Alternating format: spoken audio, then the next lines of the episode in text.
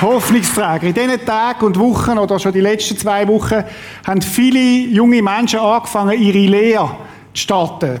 Sie sind gestartet für zwei, drei oder vier Jahre Ausbildung als Lehrer. Viele von uns haben auch eine Lehre gemacht. Ich selber habe Drogist gelernt. Ich mag mich erinnern so an die ersten Lehrtage, oder, wo du vom sitzenden Schüler zum stehenden Drogist wirst und zu Abend der Bein weh, so. Und, und dann hast du den Berg vor dir, 20.000 Artikel, sollst du irgendwie lernen und können verkaufen und so weiter. Äh, ja, so Lehrzeiten. Bei uns hat auch die Tochter angefangen, jetzt sind alle irgendwo im Berufsleben und es ist noch spannend, oder? Zu Abend sind alle müde, plötzlich. Äh, ist mega schön, oder? Und äh, auch, auch äh, finde es auch noch, auch noch wohltuend, genau. In dieser Serie Hoffnungsträger, Hashtag Hoffnungsträger, möchten wir ganz bewusst den Platz einnehmen von einem Lehrling. Weil Jünger, sie, Nachfolger von Jesus, sie heißt eigentlich, ich bin ein, ich habe einen Meister und ich bin ein Leben lang einer, der lehrt, wo ihm hineingeht. Ich bin ein Leben lang ein Lernender. Und das ist das Bild, das die Bibel auch braucht, wenn sie von einem Jünger redet. Jünger können wir eigentlich auch übersetzen mit Lehrling. Das ist ein Meister, es Sagen hat und ich darf lernen von ihm. Ich darf ihm hineingehen. Die ersten Jünger, wo, wo Jesus selber berufen hat, direkt berufen hat in seine Nachfolge, das sind Fischer gewesen, das sind Zöllner. Die haben also quasi eine Erstausbildung gehabt. Und dann hat Jesus ihnen gesagt, ich mache mit euch eine Zweitausbildung.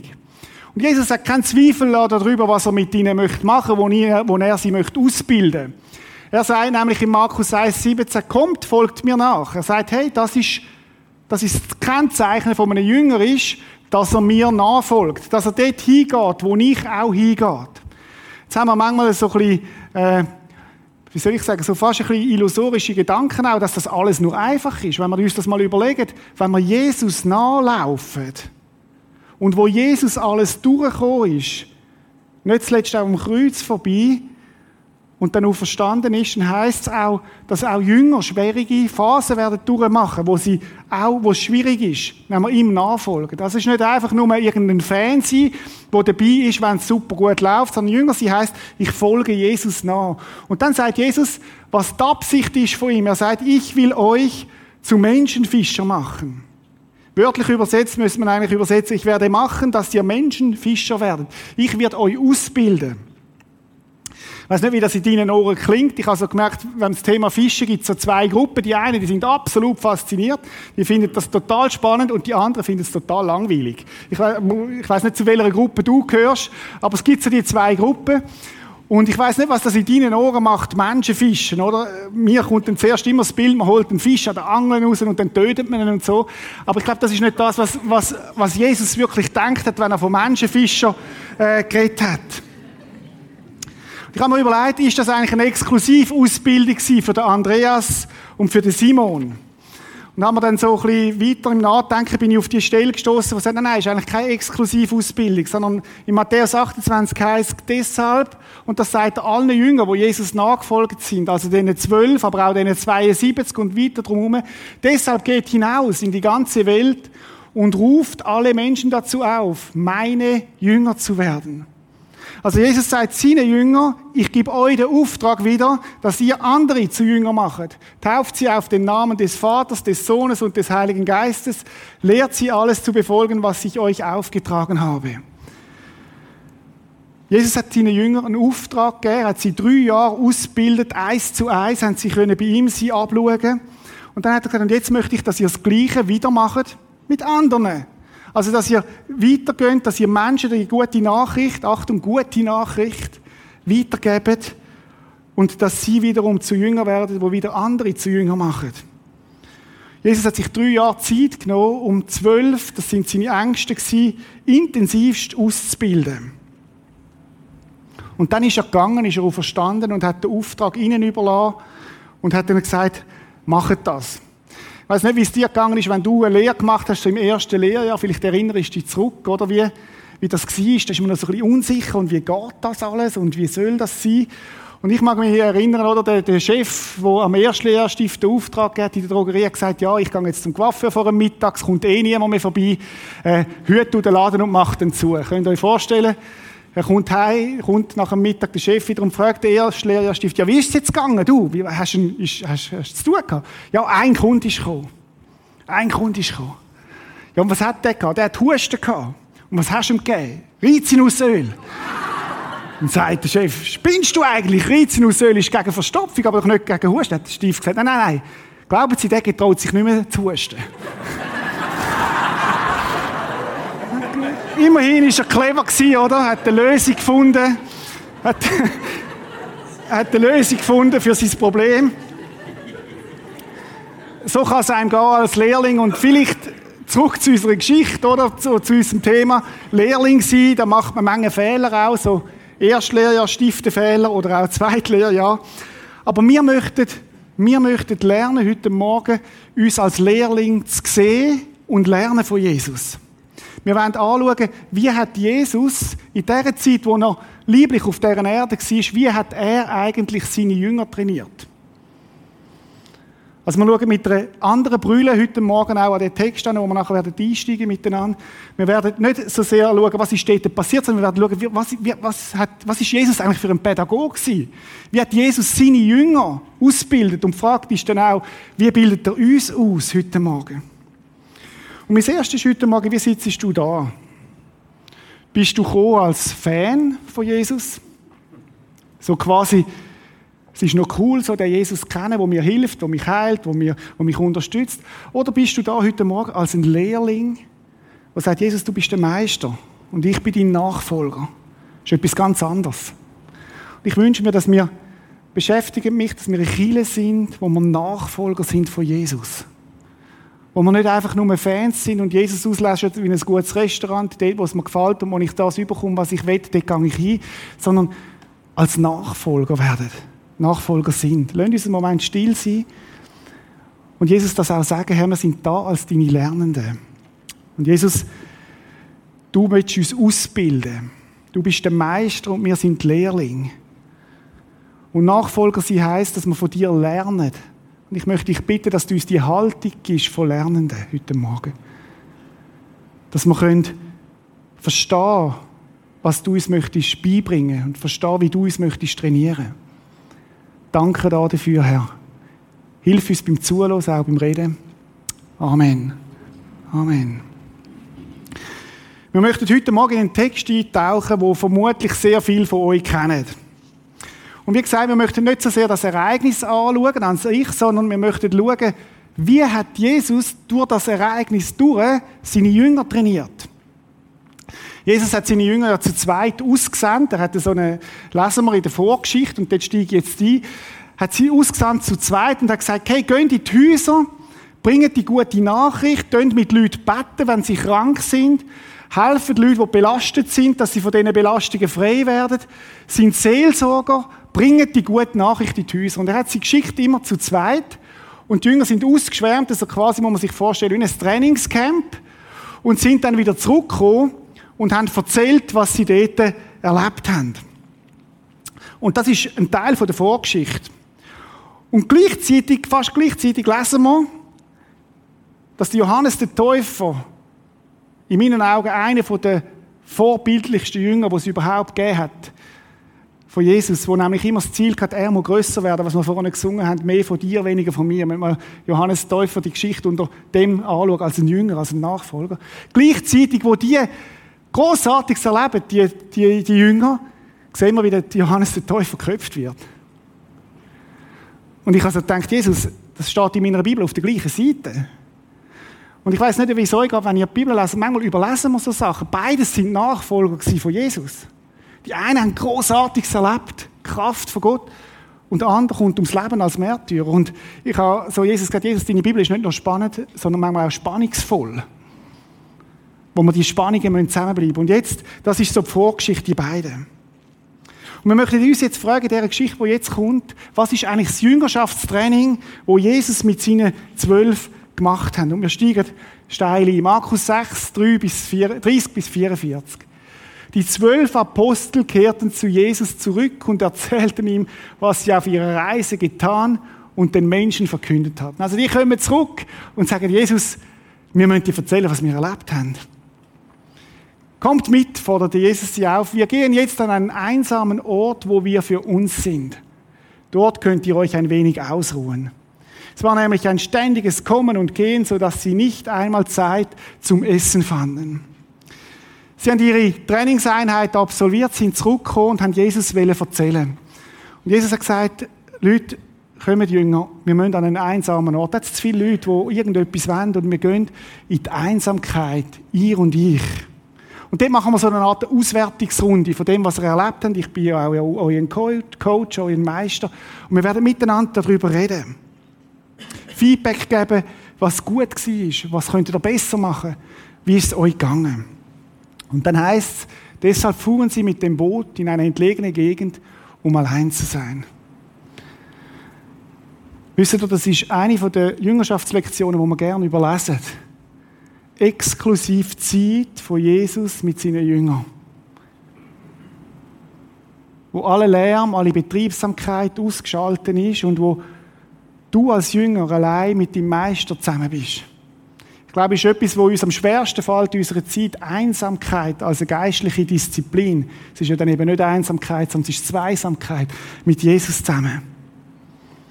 Jesus ist das Wichtigste. Er hat gesagt, komm, wir gehen an einen einsamen Ort, wo wir ungestört sind, wo du und ich, wo wir miteinander zusammen sein können. Letzte Woche habe ich mit äh, sechs Männern vom Prisma einen stillen Tag gemacht. Ich habe gemerkt, alle sind ein bisschen nervös. Wie macht man das, so einen stillen Tag? Und, und, und, und wie geht das? Ist das nicht etwas Langweiliges oder Schwieriges oder so? Und es war ganz spannend zu erleben, wie jeder von uns erlebt hat, wie Gott zu ihm redet an dem Tag. Und zwar zum Teil völlig überraschende Themen aufgekommen sind, die man vielleicht gar nicht erwartet hätte. Ich glaube, Einsamkeit mit Jesus oder Zweisamkeit mit Jesus als eine geistliche Disziplin und damit mehr als nur 15 Minuten am Morgen. Wo hast du so Zeiten, wo du allein bist mit Jesus? Und wo Jesus mit dir kann exklusiv reden Ohne Ablenkung. Jetzt gibt es leider ein Aber in dieser Story. Aber das hatten viele Leute beobachtet. Menschen haben gesehen, was da vor sich geht, und sie haben gesagt, aus allen Dörfern liefen sie dorthin und kamen sogar noch vor Jesus und seinen Jüngern am Seeufer an. Hat leider nicht funktioniert. Menschen haben gesehen, wo Jesus hingeht, und sie sind zu Tausenden dorthin geströmt, weil sie wollen mit Jesus zusammen sein. Ist ja interessant, Jesus ist total anziehend für viele Menschen. Wir haben einen Hunger nach ihm, haben mit ihm zusammen sein. Als Jesus aus dem Boot stieg und die vielen Menschen sah, hatte er Mitleid mit ihnen. Sie waren wie Schafe, die keinen Hirten haben. Wo Jesus die vielen Menschen gesehen, die aus dem Boot stieg, und ich meine, er hat ja gesehen, da ist eine Menschenmenge, hat ihn das betroffen gemacht. Und interessant ist, dass Jesus nicht sagt, wow, hey, 20.000 Leute, die mir nachfolgen, sondern Jesus ist tief betroffen von dem, was er gesehen hat. Das heißt da Mitleid. Im Griechischen heißt es, hat seine Eingeweide umgetrüllt. Er hat Mitgefühl gehabt. Erbarmen könnte man auch reinpacken. Manchmal würde man sagen Compassion, da ist Leidenschaft auch drin. Jesus schaut die Menschen an das ist bei ihm das Bezeichnende. Er sieht nicht einfach die Masse, sondern er sieht den Einzelnen und er sagt, es sind wie Schafe, die keinen Hirt haben. Ich weiß nicht, ob du auch schon mal Brille von Jesus angelegt hast, jetzt zum Beispiel nächsten Morgen, wenn du ins Geschäft fährst und einmal die Menschen, die du begegnest im Zug oder am Arbeitsplatz mal anschaust mit der Jesus-Brille, mit den Jesus-Augen. Und dich mal fragst, Jesus, was siehst jetzt du, wenn du meinen Chef siehst? Was siehst du, wenn du die Leute im Zug siehst? Was hast, was hast du für einen Blick, Jesus? Jesus sagt, es sind Menschen wie Schafe, die keinen Hirt haben. Wie sind denn Schafe, die keinen Hirt haben? Sie sind oft orientierungslos. Sie fressen alles, was ihnen vors Maul kommt. Sie sind schutzlos. Sie sind auf sich allein gestellt. Jesus sieht den Mensch, wie es ihm wirklich geht. Das ist übrigens auch jetzt so. Er schaut dich an und sagt, er weiß, wie es dir geht. Oder wir sehen nur die Fassade voneinander. Aber Jesus weiß, wie du da sitzt heute Morgen was dich bewegt, das tiefst bewegt. Er schaut immer hinter die Fassade. Schaf ohne Hirt, das lässt Jesus nicht kühl. Es ist übrigens interessant, dass Jesus ja eine Geschichte erzählt von einem Schaf ohne Hirt. Und er sagt, ich lade die 99 zurück, um dem einen Schaf nachzugehen. Und wisst ihr was? Das ist die Situation, wo er genau das gelebt hat. Wo er sagt, hey, liebe Jünger, Achtung, ihr müsst warten jetzt. Wir haben einen Ernstfall da. Das sind Menschen, die keinen Hirt haben. Ich weiß nicht, ob die Jünger das verstanden haben in dem, Beobachten, dass Jesus immer eine Priorisierung gegeben hat. Er hat gesagt, es gibt Schafe mit dem Hirt, die mich kennen, die sind wichtig. Sehen wir, er hat Zeit mit denen verbracht. Aber es gibt das eine, das verloren ist. Und das ist, hat Priorität, weil es gefährdet ist. Das heißt da, deshalb nahm er sich viel Zeit, ihnen Gottes Botschaft zu erklären. Jesus sagt, Achtung Jünger, wir haben einen Ernstfall. Wir müssen geschwind die Auswertungsrunde müssen wir verschieben. Jetzt sind die Menschen da, die dich brauchen, wo, wo mich brauchen, die mich noch nicht kennen, wo, müssen, wo, wo, wo einen Hirt brauchen. Die haben jetzt Vorrang, die haben Priorität. Ich weiß nicht, wie es den Jüngern gegangen ist. Jesus, wir sind müde, wir brauchen dich jetzt. Und Jesus sagt, stopp mal, wartet, jetzt haben andere Priorität. Den ganzen Tag ist das gegangen. Gegen Abend kamen seine Jünger zu ihm und sagten, es ist spät geworden und die Gegend hier ist einsam. Schickt die Leute weg, damit sie in die umliegenden Dörfer und Höfe gehen und dort etwas zu essen kaufen können. Kann mir vorstellen, weil der Andreas, der Petrus, der Jakobus, sie gesagt Jesus, jetzt ist aber langsam gut. Ja. Hast dich ein bisschen vergessen, die Predigt ist ein bisschen lang jetzt. Wir sind ein bisschen müde jetzt. Hey, wir haben einen Einsatz gehabt, Jesus. Hey, schick doch die Leute weg dass sie gehen essen, die sind auch müde und die haben schließlich auch noch körperliche Bedürfnisse, nicht nur geistliche. Jesus, schick's weg. Aber Jesus hat ein anderes Timing und ein anderes Konzept und eine andere Pädagogik und er sagt, hey Leute, jetzt kommt eigentlich die Autolektion, die ich euch möchte lehren Jetzt kommt eigentlich die Trainingseinheit, die für euch ist. Jetzt kommt eigentlich das, was ich euch möchte teachen im Moment. Und er sagt ihnen Folgendes. Jesus antwortete, gebt ihr ihnen zu essen. Was sagt Jesus da? Hey, das sind 20.000 Leute, wir sind zwölf Nasen und Jesus sagt, wir sollen denen zu essen geben. Musst du, mal, musst du mal in die Situation hineinversetzen, oder? Und du bist nicht der Besitzer von Migros oder Coop oder weiß ich was, sondern du bist ein kleiner Fischer, ein kleiner Jünger und bist da bei Jesus. Und Jesus sagt, hey, gebt ihr ihnen zu essen. Jesus jetzt hast du, Jesus, irgendwie bist vermutlich noch im Predigtthema drin, oder was? Ich habe mich gefragt, wenn du dort dabei gewesen wärst, was hättest du Jesus gesagt? Die Jünger sind clever, oder? Sollen wir dir etwa losgehen und für 200 Silberstücke Brot kaufen, um sie alle zu verpflegen? fragen die Jünger verwundert. Spannend, die sind sau gut im Rechnen, oder? Sofort, sofort, ich nehme an, der Judas dort an der Spitze gewesen, sofort zusammenzählt, 20.000 Leute, jeder braucht einen Fisch und ein Brötchen, das kostet etwa acht, acht Monatslöhne. Macht das etwa aus. Sollen wir die jemanden verpflegen? Jesus, das geht doch nicht, das ist unmöglich. Der Auftrag ist viel zu groß für uns. Wir sollten mir, zwölf Leute, Tausende von Menschen zu essen geben. Der Auftrag ist nicht nur möglich, nicht, nicht nur zu groß, das ist eine Überforderung. 5000 Menschen, dazu Frauen, Kinder, schätzen etwa mindestens das letzte Grundstadium voller Leute. Acht Monatslöhne, das haben sie ja schon gar nicht gehabt. Machen einen kleinen Zwischenhalt und wir fragen uns, was hat Jesus wollen, dass seine Jünger lehren? Oder für uns gefragt, warum hat Jesus die Geschichte aufschreiben lassen? Was sollen wir, du und ich, aus dieser Geschichte lernen für unsere Nachfolge bei Jesus, für unser Jüngerschaftstraining? Was ist Pädagogik? Was sind die pädagogischen Instrumente, wo Jesus da wählt? Mal schauen, wie die Geschichte weitergegangen ist. Wie viel Brot habt ihr denn bei euch? fragt Jesus. Seht einmal nach. Kurz darauf kamen sie zurück und berichteten, sie haben da zusammengeschaut, jeder hat geschaut, was er im Sack hat. Fünf Brote und außerdem noch zwei Fische. Okay.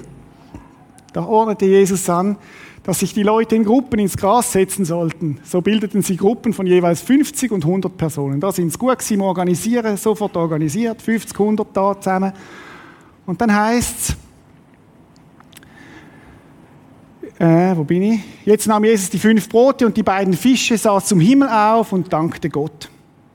Dann teilte er das Brot und reichte es seinen Jüngern, damit diese es an die Menge weitergaben. Ebenso ließ er auch die Fische verteilen. Alle aßen und wurden satt. Als man anschließend die Reste einsammelte, waren es noch zwölf volle Körbe mit Brot. Auch von den Fischen war noch etwas übrig.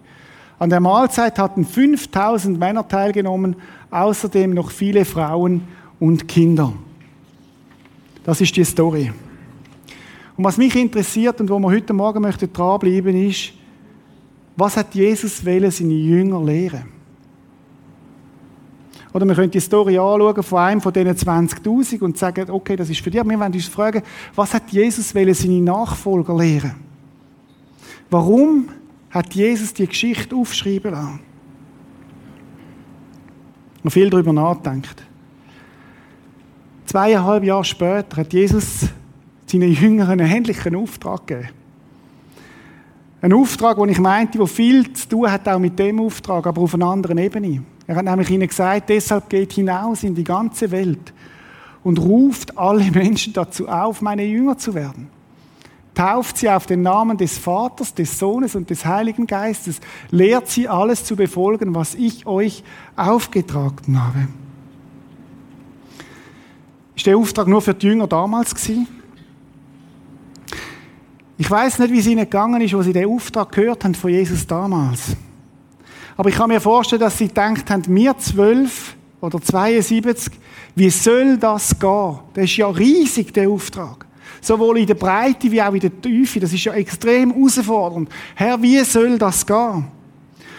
Und wenn wir den Auftrag lesen, zumindest geht es mir so, denke ich, das ist Jesus völlige Überforderung. Das ist ja viel zu groß. Wie soll das gehen? Wenn ich nur schon daran denke, wie soll ich meine Nachbarn zu Jünger machen? Kommen wir zurück zu unserer Geschichte. Könnte es sein, dass Jesus seine Jünger das Erlebnis gemacht hat mit diesen zwölf Fisch und, oder mit diesen fünf Fisch und zwei Brot? Weil er sie etwas hat lehren für später? Mir scheint geradezu, es ist ein geistliches Prinzip, wo etwa so lautet, wo heißt, gib mir das hier, was du hast, und rechne mit meinem Wirken. Gib mir deine fünf Fisch und zwei Brot und ich werde etwas Großes machen daraus. Die Jünger sind in die Lehrlingsfalle getappt. Wir müssen es machen, Hilfe, ohne Gott. Wir müssen es machen, wie schaffen wir das? Wir können das gar nicht. Das überfordert mich. Wie sollen wir das umsetzen? Und Jesus hat die Jünger gelehrt, und das steht auch im Johannes 15, ohne mich könnt ihr nichts tun. Oder? Und das ist die Falle, wo ich glaube, wo viele Nachfolger von Jesus immer mal wieder tappen, dass man das Gefühl hat, wir müssen es ohne ihn machen. Und wir müssen es selber bringen und selber leisten. Ohne ihn könnt ihr nichts tun. Ohne ihn Menschen in Nachfolge rufen, keine Chance. Aber mit ihm ist alles möglich. Stell mir vor, wie die einzelnen Jünger vielleicht sich daran erinnert haben. Stopp mal, du, der Auftrag, der ist ja riesig. Und dann ist vielleicht am Petrus oder am Johannes oder am Jakobus in sich, stopp mal, wir haben doch ein Erlebnis mit Jesus, wo wir schon mal die ähnlichen Gefühle von Überforderung haben. Damals, wo wir hätten sollen, die Hungrigen satt machen. Und dann haben wir erlebt, dass wir unsere fünf Brot und zwei Fische Jesus gegeben haben. Und er hat etwas Großes daraus gemacht. Deine Grenzen, deine Unmöglichkeiten sind Raum für Gott. Ich weiss nicht, wo du zurzeit an Grenzen laufst, an Unmöglichkeiten. Deine Grenzen und Unmöglichkeiten sind Raum für Gott. Ich habe euch noch etwas vorenthalten. Wo Jesus den Befehl gibt, Menschen zu Jünger zu machen, steht nämlich noch etwas vorne dran.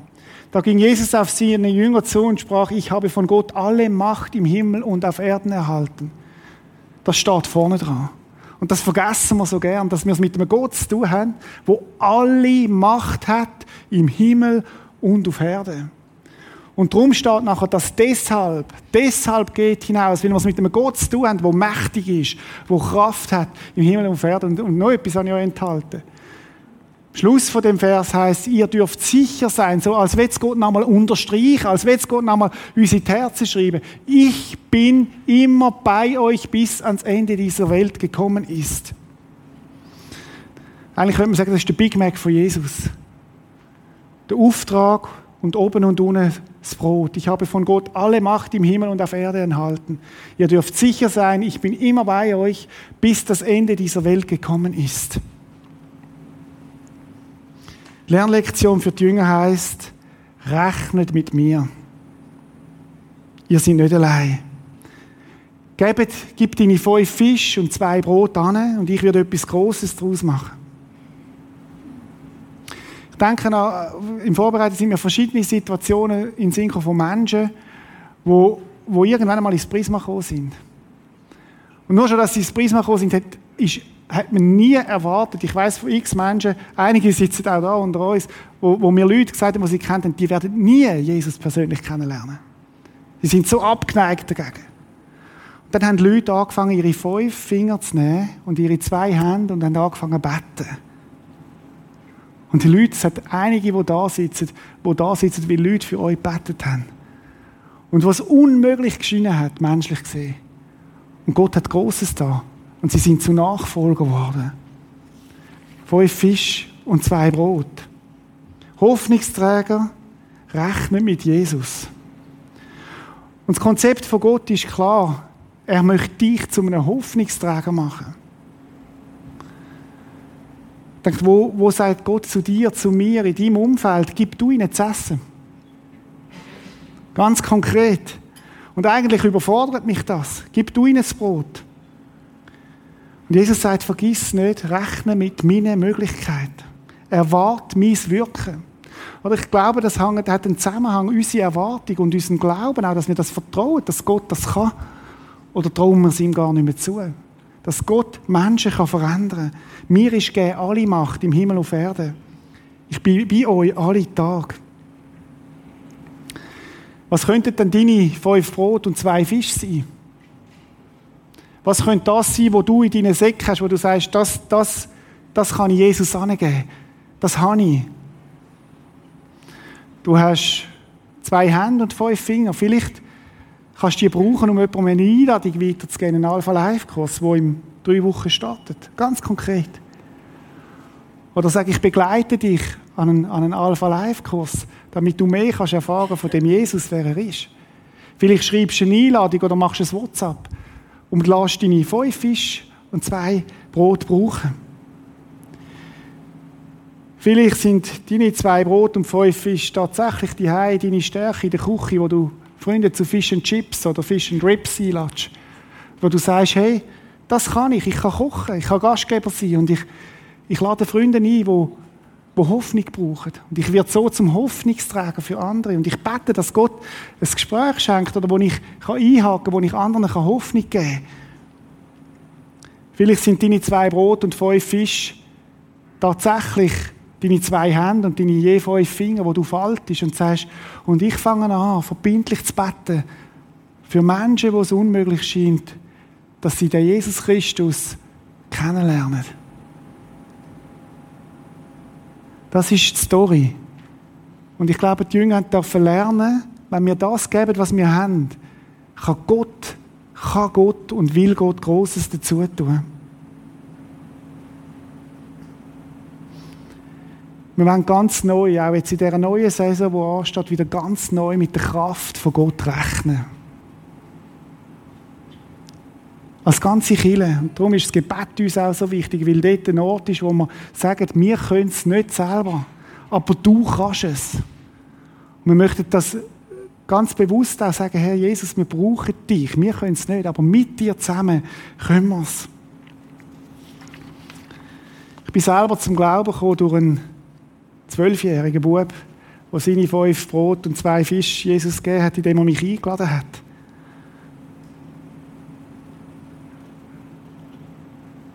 Lasst uns eine Minute still sein und uns fragen, Jesus, was sind die zwei Brot und fünf Fische, die ich habe und wo du möchtest, dass ich sie dir hingib, damit du etwas Großes machen kannst. Lasst uns einen Moment still sein.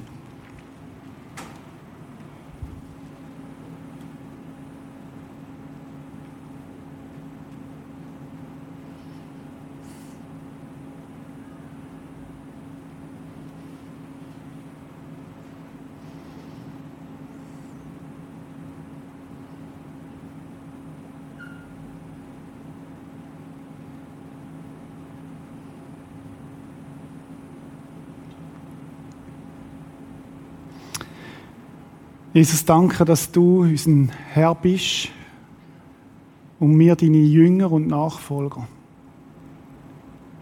Und du möchtest, dass wir nicht nur einfach Fans sind, sondern dass wir uns von dir trainieren lassen, verändern lassen, dass wir lernen von dir, hinter dir herlaufen. Und Herr, du hast ein Ziel mit uns, wo du sagst, ich, möchte ich mache euch zum Menschenfischer. Und vielleicht sind einige da jetzt heute Morgen, die sich das nicht vorstellen können, dass Gott ausgerechnet sie wird brauchen.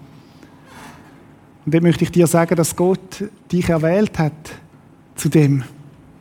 Dich erwählt hat, Frucht zu bringen. Dich erwählt hat, ein Menschenfischer zu sein. Und Herr, das sind unsere fünf Brot und zwei Fische. Und wir geben es dir an und bitten dich, dass du etwas Gutes daraus machst, Herr.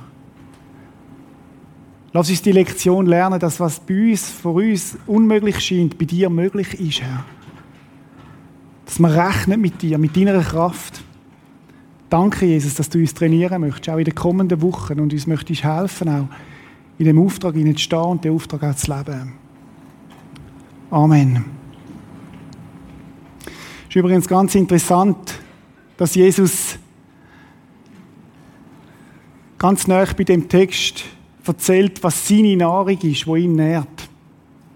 Wisst ihr, was das ist? Oder hat man ja manchmal auch so Diskussionen, ja, komme ich genug Nahrung über in den Kielen oder was, was ist meine Nahrung? Wisst ihr, was Nahrung ist von Jesus? Dass ich den Willen meines Vaters tue. Und das nährt. Und ich glaube, das ist auch das, was auch die Nachfolger nährt, wenn wir in dem laufen, wo Gott für uns vorgesehen hat. Und ich wünsche mir, dass wir neu anfangen, wieder mit ihm zu rechnen. Ganz neu. Oder vielleicht immer noch und immer wieder.